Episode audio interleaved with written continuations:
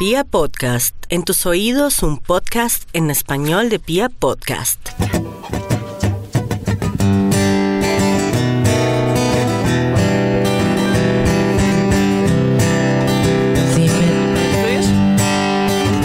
Lo peor son los primeros cinco días. Hay esperanza, pero luego se va. Llega el sexto y te armas de valentía. Y te prometes no volverla a buscar. Para ese entonces le has devuelto su ropa y le has rogado a ese trago que no te obligue a llamarla. Y aunque tal vez quemaste todas las cosas que escribiste a su lado, nada te ayuda a olvidarla. Te hacen falta tantas noches en vela, de esas que al doler solo te hacen más fuerte. Porque si el amor es un juego sin reglas, unas se ganan y otras se pierden. Te hacen falta tantas noches en vela. No se aprende a amar ni se olvida por suerte. Porque en el amor pasa igual que en la guerra. Una se gana.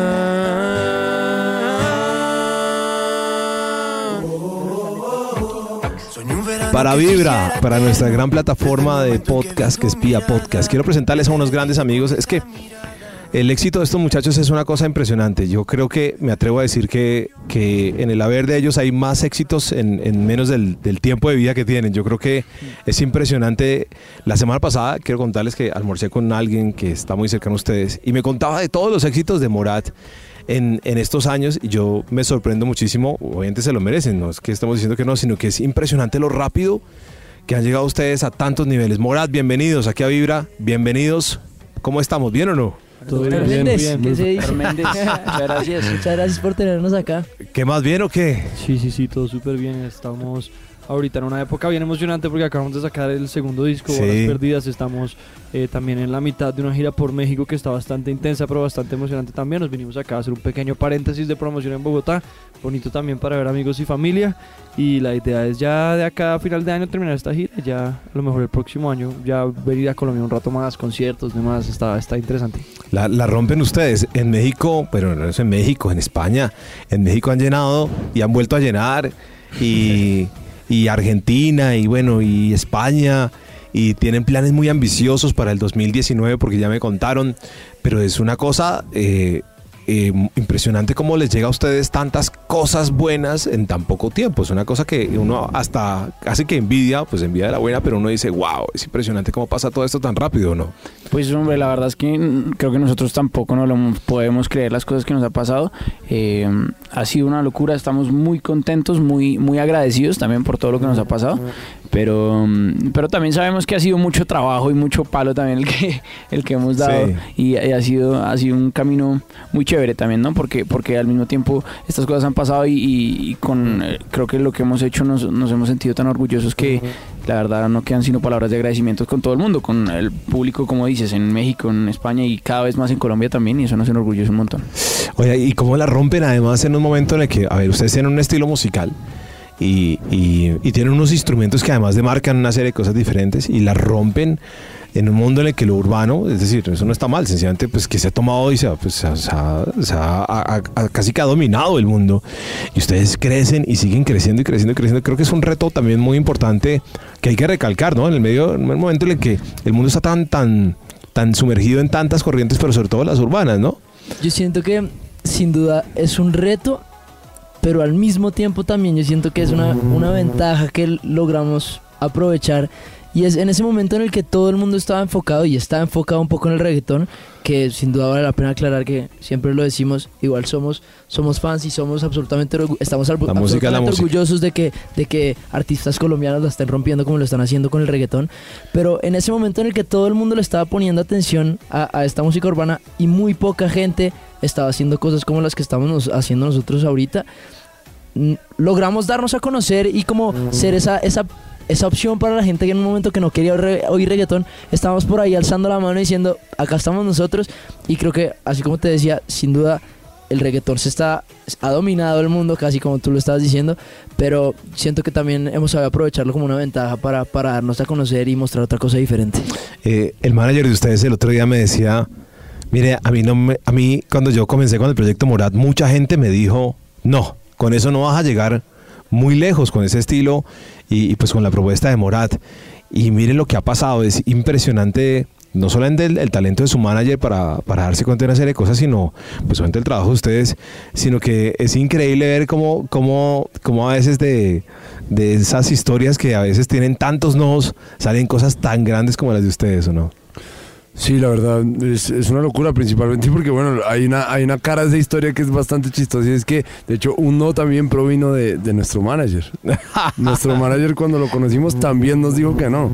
Lo que pasa es que después fue un concierto y, bueno, yo creo que a y través, ahora de, no lo dice a través de la música, y ahora esconde esa historia convenientemente, pero ahora a través de la música, bueno, en ese, en ese entonces a través de la música y a través de un concierto que hicimos al cual él fue cuando estábamos empezando, pues lo logramos convencer de que a lo mejor no, no era un no rotundo, sino sino algo distinto. Bueno, con este preámbulo le damos la bienvenida oficial a Morat, a esta casa Vibra. Hemos ya hecho Vibra TIM y por supuesto hacen parte de, de, de nuestra gran programación y la rompen también en nuestra emisora.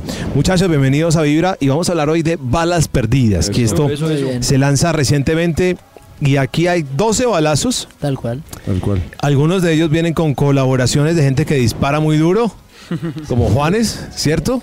Total. Y aquí hay aquí hay disparos de lado y lado. Yo, yo por lo que he podido descubrir es como, como que eh, es como el amor, ¿no? Hay, hay disparos y hay- en algunas unas uno las gana y otras para la casa, mi hijo, llorando. y, y así es la vida un poco, ¿no? Creo que es un poco la definición de lo que puede ser balas perdidas o me estoy adelantando. Yo creo que eso es en parte lo bonito del disco, que, que, que hay un concepto que si quieres, ahorita lo explicamos, que, que, que le da la razón a que el título sea Balas Perdidas, pero durante las canciones estamos haciendo alusión al, al título usándolo de distintas formas. Una de ellas puede ser la que tú acabas de decir, pero qué sé yo, por ejemplo hay otra, hay otra forma en la que lo usamos, y es que en una canción que se llama Punto de Aparte, por decir un ejemplo, en la segunda estrofa dice, cuando pensé por fin la guerra acabó fuiste una bala perdida, haciendo alusión a como cuando ya por fin pensé que te había olvidado, volviste de la nada. Yo creo que hay distintas formas de usarlo y, y- y para los que escuchen el disco se van a dar cuenta que hacemos al- alusión al título, digamos que de manera constante a través de las canciones y eso es algo que nos parece muy bonito. Pero, pero sin- es un disco de amor.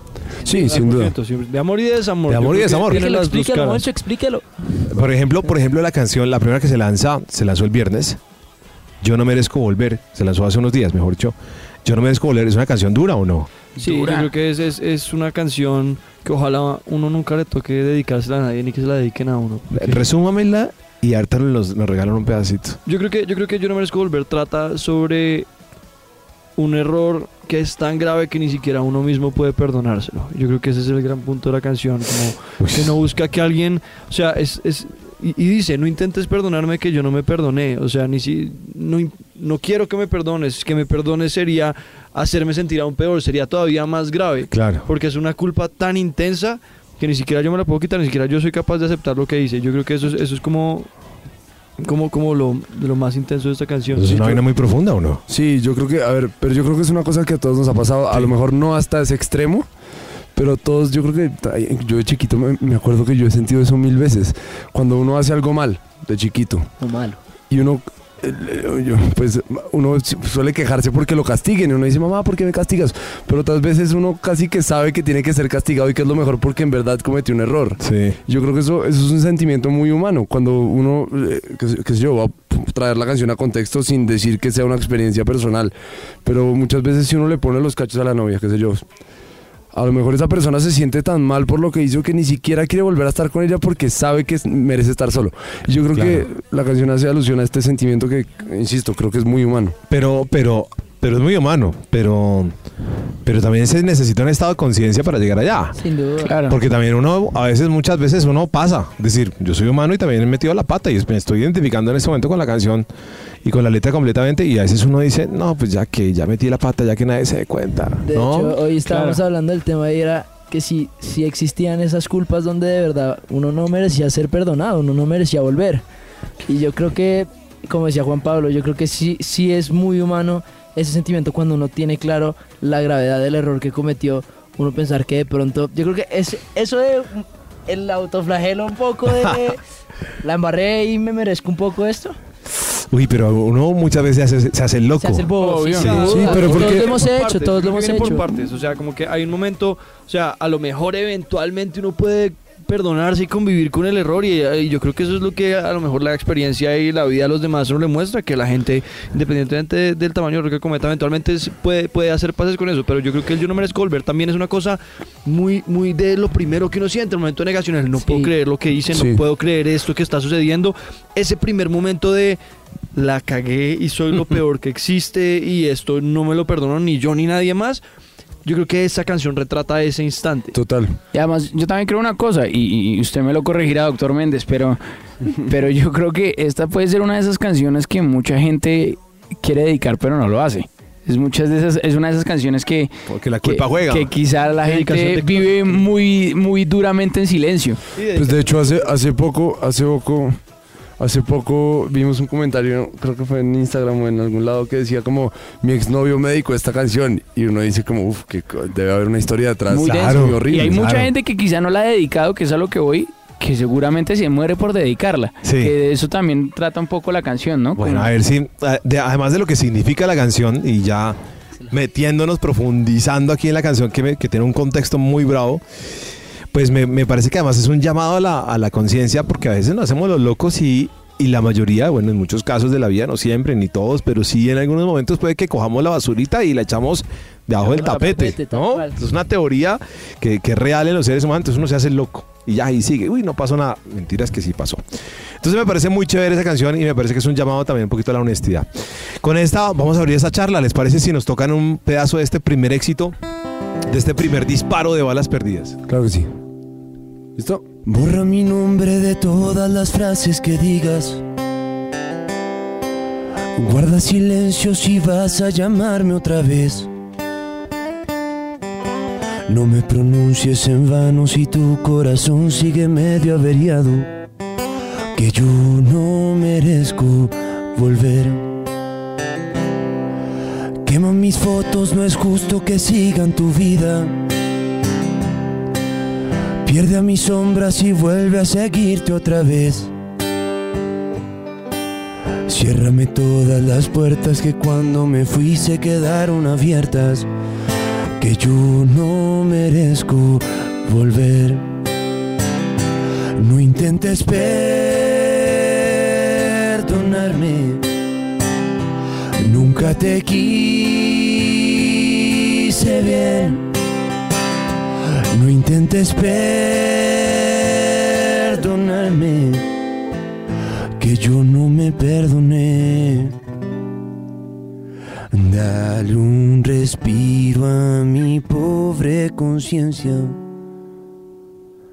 que yo no merezco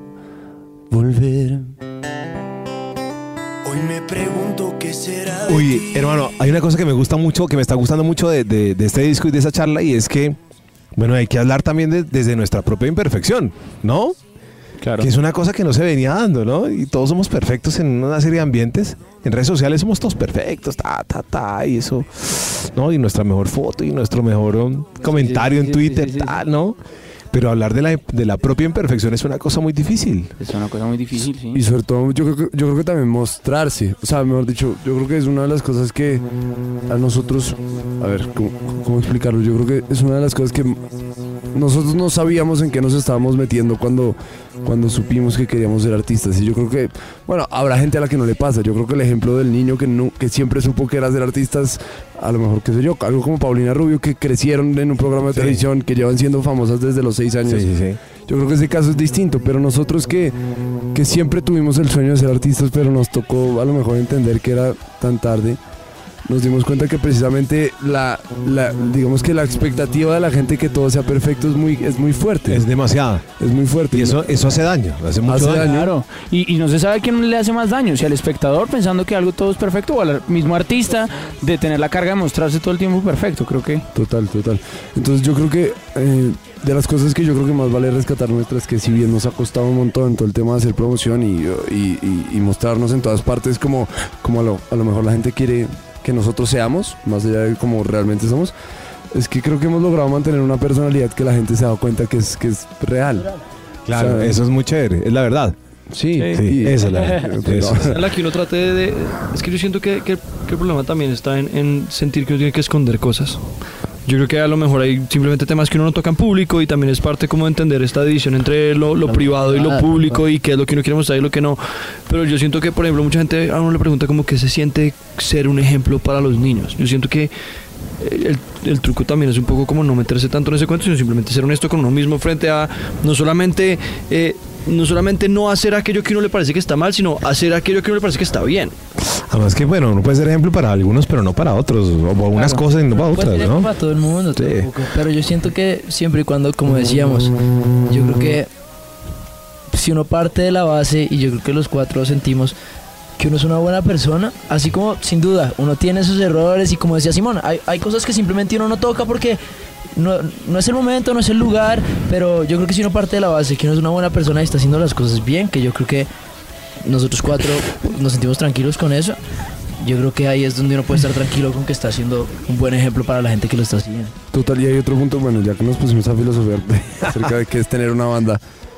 Yo creo que también hay otro, hay otro tema, es que evidentemente nosotros queremos mostrar nuestra personalidad como banda, pero Sí, también pues nosotros somos muy, muy distintos entre nosotros. Claro. Y sabemos que tenemos posiciones como banda conjuntas. Por ejemplo, qué sé yo, lo del apoyo es el reggaetón y que no nos molesta el reggaetón. es una no. cosa que nos preguntan en todas partes. Y nosotros respondemos como banda pues lo que pensamos porque es una opinión, digamos que consensuada. Pero hay cosas que yo no pienso igual a Simón con respecto a temas, qué sé yo, voy a poner un ejemplo, sin decir que sea cierto o no. Pero de política o de religión o De de, deporte, cualquier otro de- tipo de cosa. lo que sea. Y, so- y yo creo que esas son las cosas que uno guarda para uno, para las discusiones mientras que estamos en un camerino, para, para- la van. Pero las opiniones que yo creo que nos dividen entre nosotros y que son polémicas a ojos de otra gente, yo creo que son el tipo de cosas que uno a lo mejor intenta reservarse. Sí, y además yo también creo que, volviendo al tema de lo que decías de, de ser ejemplo y eso, yo creo que en la medida en que uno haga las cosas bien porque tiene que ser ejemplo para alguien, no las está haciendo del todo bien. Uno debería hacer las cosas bien porque le parece que están bien hechas y punto. No por ser ejemplo de Uno nada. debería ser ejemplo de alguien porque hace las cosas bien. Exacto. No es, la relación es al contrario. Tremendo, me gusta mucho porque esto es un llamado a la verdad y, y, siento que a veces nos falta mucho y, y nos sigue faltando, todavía muchas cosas que no son reales. Algunas veces tenemos la capacidad de, de transmitir esa verdad y muchas veces eh, lo ve uno, sobre todo con ese mundo de las redes sociales, creo que la verdad a veces se queda como, como en la mitad y hay una cantidad de cosas ocultas y muchas veces no decimos la verdad sobre nosotros. Listo, bueno, entonces sigamos hablando a ver, de estos disparos que son balas perdidas. Después de este viajado que nos metimos por yo no merezco volver. ¿Cuál va a ser el siguiente shot de, de este álbum? ¿Ya lo tienen eh, vislumbrado o, o- o a, o a la suerte? ¿O Juanes va a jugar ahí rápidamente? ¿Cómo, cómo es la cosa? ¿A qué te re- cuando dices shot te refieres como a sencillo? ¿Cuál es el siguiente sencillo? Yo creo que todo se está perfilando a que sea uno de tres. Por lo que hemos visto, por lo que es lo- por, por herramientas que hoy en día son muy útiles como Spotify, uno lo, lo ayudan a tomar una decisión a lo mejor mucho más informada de lo que Sí. habría sido hace unos, hace unos años y lo que hemos visto por la, por la data que, que hemos logrado, digamos que conseguir, hay, diría yo, me corregirán si me equivoco, pero tres canciones que están perfilándose a ser sencillo. Sí. La primera es Acuérdate de mí, la segunda es Otras se pierden y la tercera con mucha fuerza es No se va, se llama. ¿Cuál es la que hace con, Ju- con Bueno, Juanes? qué maldita costumbre. Lo que pasa es que, guerra, pero es que Besos en guerra Besos en fue guerra ya fue sencillo. Ah, ya fue sencillo. El Sí, sí, primer sí. sencillo del disco. Sí, sí, sí, ya fue sencillo, pero... ¿Y, y cómo les fue ahí con eso? Cuénteme. ¿Cómo? Besos en guerra, yo creo que, a ver, te, te lo voy a poner en estos términos. Nosotros, nosotros siempre cerramos el concierto con ¿Cómo te atreves? Sí. ¿Verdad? Y bueno, estoy haciendo un spoiler, pero pues bueno. Do it. ¿Qué carajos? Tocamos cómo te traes en los Sí, conciertos. no imagínate. es un spoiler tan, tan spoiler. Y para nosotros siempre fue obvio que el concierto había que cerrarlo con, con ¿Cómo te atreves? Pues Besos en Guerra logró que por lo menos se creara la discusión de si deberíamos cerrar eh, con Besos en Guerra en vez de Cómo te atreves. Qué fuerte. Y es- o sea, la canción con Juanes nos, nos, nos, nos cambió y, y yo creo que ninguno de nosotros lo esperaba. Si bien nos estamos cumpliendo un sueño y siempre lo decimos al haber cantado con Juanes, yo creo que fue hasta hace muy poco que realmente vimos los efectos de lo que fue Besos en Guerra. Porque fue como una cosa, no sé, como que la vimos crecer, pero sí, iba bien. Pero de la nada la empezamos a tocar en los conciertos y se volvió, eh, me parece, mi sensación es que en muy pocos conciertos, de la nada fue de las canciones más importantes. Sí, y- de acuerdo. Y yo creo que algo que hablábamos de hecho hoy también es que, claro, cuando uno está fuera de Colombia y uno le preguntan mucho por, por besos en guerra, la gente igual sabe y Juanes igual no solamente fue muy grande acá, pero Juanes salió a todas partes. Pero yo creo que una vez uno está en Colombia es mucho más fácil lograr hacerle entender al público colombiano pues lo que es Juanes, porque todos lo vivimos y cuando nosotros teníamos 5 años y para adelante, 10 años, 12 años, 13. 13, 14, hasta... siempre estuvimos creciendo con Juanes como un referente muy importante y es mucho más fácil hacerlo entender a la gente cómo realmente fue acá en Colombia, a como es de pronto, no sé, en España, que sin duda Juanes llegó a España y, y- y la rompió, pero lo que fue acá en Colombia fue muy importante y para los cuatro poder, uno, no solo toca- cantar con Juanes, sino que fuera él quien, quien estuviera con nosotros en una canción que habíamos hecho nosotros, sin duda sí. Pues de hecho, hay una Vas. historia, hay una historia que es, la- pues, no, no, no, es una historia que yo no he contado nunca y no sé si ellos sepan, creo que tampoco se las he contado a ellos. Pero bueno, voy a aprovechar para contarla y es que cuando yo tenía 15, 16 años y Morat no existía, una cadena de radio, MTV, no sé si se puede decir, pero bueno, pues un programa de televisión eh, lanzó un concurso para cantar con Juanes en uno de sus conciertos en Miami. Entonces lo único que uno tenía que hacer era subir un cover de fotografía, la canción de Juanes, a internet y era un sistema de votación en línea que funcionaba que si tú votabas pues te daban, bueno, era, era un camello, pero eh, en medio todo funcionaba de manera justa, o sea, no era como el que más amigos tiene gana, que es lo que suele pasar Sí, con estos sí. concursos, sino la plataforma, no me acuerdo qué era la regla que ponía, pero lograba que, que tuviera sentido que la gente votara por lo que más le gustara y no por uh, que, que alguien contratara a mil personas para cantar con acuerdo. él. arrastrarse Y yo concursé para cantar con Juanes en, en, en este concierto y no ganar. y no gané, pero quedé segundo. Y, la después le contó a Juan, le dije, No, no le contó. ¿Nunca le contó? No, no, no. Ah, bueno. Pero, pero yo creo que eso, esa historia yo creo que para mí refleja mucho lo que representó hacer una canción Sí. con Juanes al final. Como, no sé, es... Claro, pues eso, Bastante eso es, eso es demasiado porque es haber, es haber llegado en, en últimas de primero y más allá. En- Es como traducirlo un poco así, ¿no? Pero bueno, muy bien, muchachos, felicitaciones. Vamos a seguir hablando, a ver, de, no vamos a filosofar, no, no tenemos tiempo de filosofar sobre todas las canciones. está bueno. Pero pues, si ustedes tienen tiempo lo hacemos, pero yo creo que... Pero, pero a ver, en de, de las siguientes canciones, a ver, ¿alguna otra canción que queramos, que queramos de una vez como, como dejar descubrir un poquito? Porque me pareció que hablamos muy chévere de yo, de yo no merezco volver. ¿De cuál quisiéramos hablar ahora? Cuando nadie ve, yo creo que tiene, tiene, es como una cara del álbum interesante. ¿Qué opinan? Yo hubiera escogido otra. ¿Cuál puede ser? ¿Otro se? Otros se pierden. Es cool. O la misma, acuérdate de mí. Acuérdate de mí, puede ser cool. Yo creo que, pues, sí, pues porque no tocamos un poquito todas, pero un poquito más rápido. Un poquito Otras se pierden. A ver, hablemos un poquito de otras se pierden. A ver, si, si el título es lo que yo estoy pensando. Yo creo que El sí. pues, título viene de una colombianada. Pues no sé si es una colombianada, pero es una cosa que uno le llevan de un ref- sí, es un refrán, pero yo, Pero yo creo que tiene, mucho más que tiene ver o sea, mucho con lo que. Sí. yo creo que tiene que ver mucho con lo que hablábamos del concepto del disco, el tema de una se gana, otro se pierde, tal cual en el amor como en la guerra. Pues es que es Sí. la metáfora de que el amor es como la guerra, que es así, pues está en la literatura, en la música desde siempre. Y tiene Claro. una cosa bonita que, que es de las pocas canciones esperanzadoras que hemos escrito. Que es eh, No comienza muy bien. Que, después de una tusa, a la larga uno puede vivir. Y, a veces uno les toca unas malas, pero también habrá otras buenas y, hay que convivir con eso y, saber que no todas se ganan, pero que eventualmente llegará. Y eso está muy bien. Y la canción, volviendo al tema de, la honestidad y de realmente tener canciones que vienen de, de algún lado y poder explicarlas, que yo creo que es importante. La canción nace de que mi hermana, yo tengo dos hermanas, una, una, una de... ¿Cuántos tiene? 16 y otra más grande. Y, y mi hermana chiquita tuvo su primer novio hace relativamente poco. Y para todos en la casa pues fue un, un trauma, porque yo creo que ver a la hermana chiquita tener novio, a estos les va a pasar en su Pero no va a momento. ser un trauma. Pues va a ser un- chimba. es un evento. Es, un, evento. Exacto. Claro, es un evento. Es un trauma para los papás, estoy seguro. Sí, no sé si un trauma, pero sí un evento. Sí, un evento. Yo creo que para, pues para, hay papás que son pero para cada familia es Su diferente. familia fue un trauma. De acuerdo. Bueno, Simón está interviniendo mucho, entonces puedo seguir.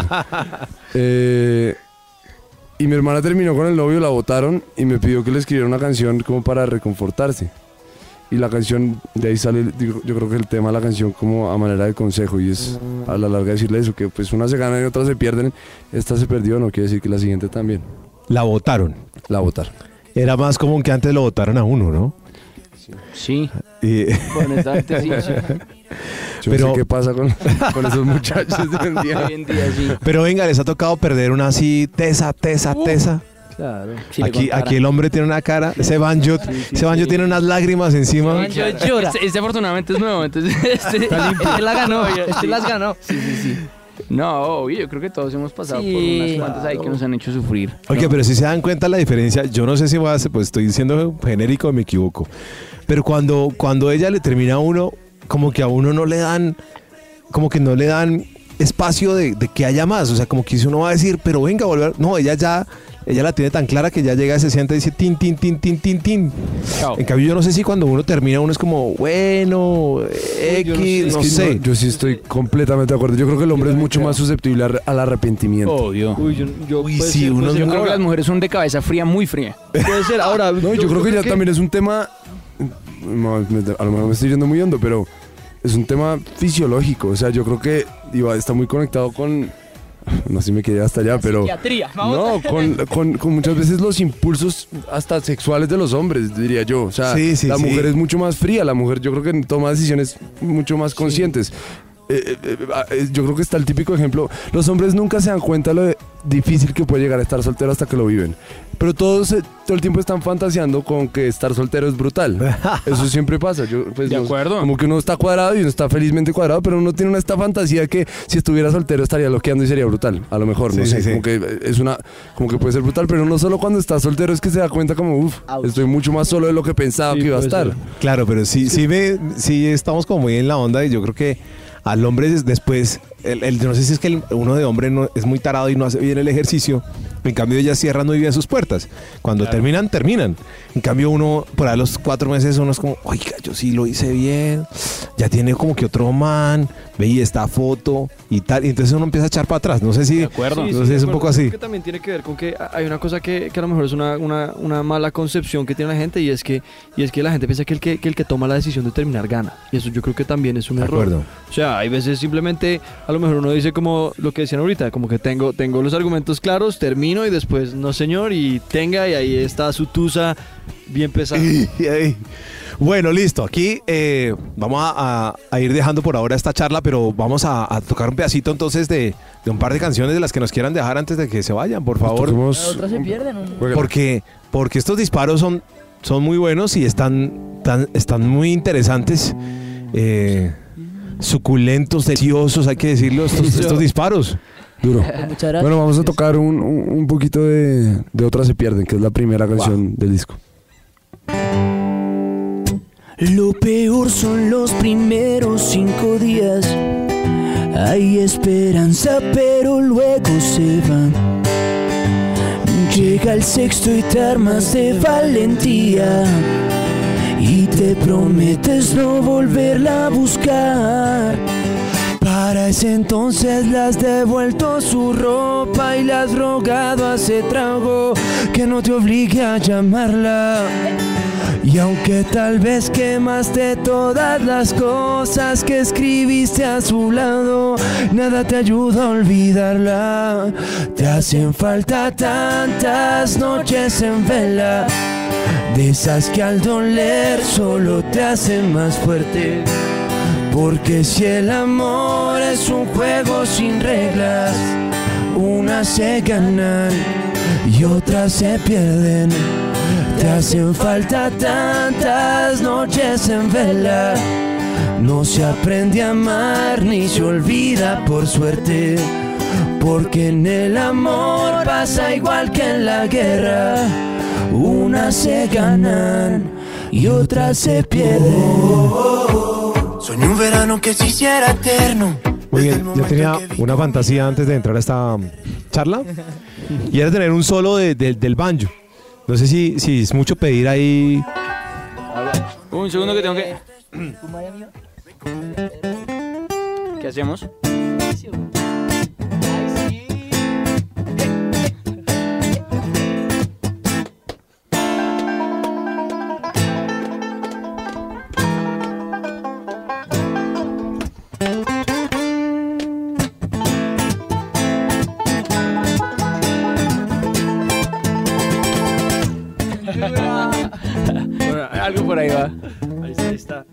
Más quieres que toquemos o qué? Eh, La que nos alcancen a dejar antes de que se vayan, porque ya aquí eh, la compañía discográfica. ya hicieron, hicieron ojitos por allá. No, están haciendo, están pasando hasta cheques aquí para que los dejen ir. ¿Con qué terminamos? Terminemos con... No sé si ellos han eh, un- una mini versión de ¿Cómo te atreves? Aquí, no sé si la, no la, la- o de Besos en Guerra.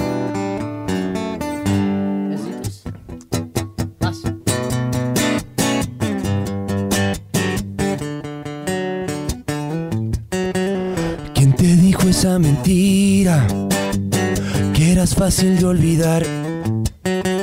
No hagas caso a tus amigos, solo son testigos de la otra mitad.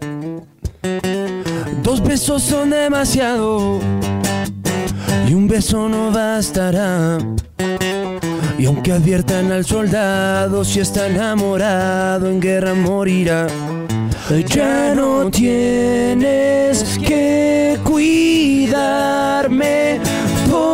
porque yo siempre he sabido que tus besos matan, que tus promesas riman con dolor, que eres experta en robarle latidos a mi corazón y tú. Nunca juraste que saldría ileso, ya no te atrevas a pedir perdón. Yo te confieso que no me arrepiento y aunque estoy sufriendo podría estar peor. Sabiendo que tus besos matan, moriré de amor. Oh, oh, sabiendo que tus besos matan, moriré de amor. Oh, oh, sabiendo que tus besos matan. Hoy me pregunto qué será de ti. Muchas gracias muchachos por estar aquí. A ti, a ti, gracias. Que vuelvan, invitarnos. pero que vuelvan Muchas gracias. con más ratico, con más tiempito. Eso. Eso. ¿Listo? Nos ponemos Muchas a gracias. filosofar ahí sí. Un abrazo gigante a todos y, y aquí estoy- seguimos siendo testigos de la carrera tan interesante que van, que van ustedes gracias. entregándole al mundo. Pero expiraron los remordimientos. Fui dictador y el no dejarte ir.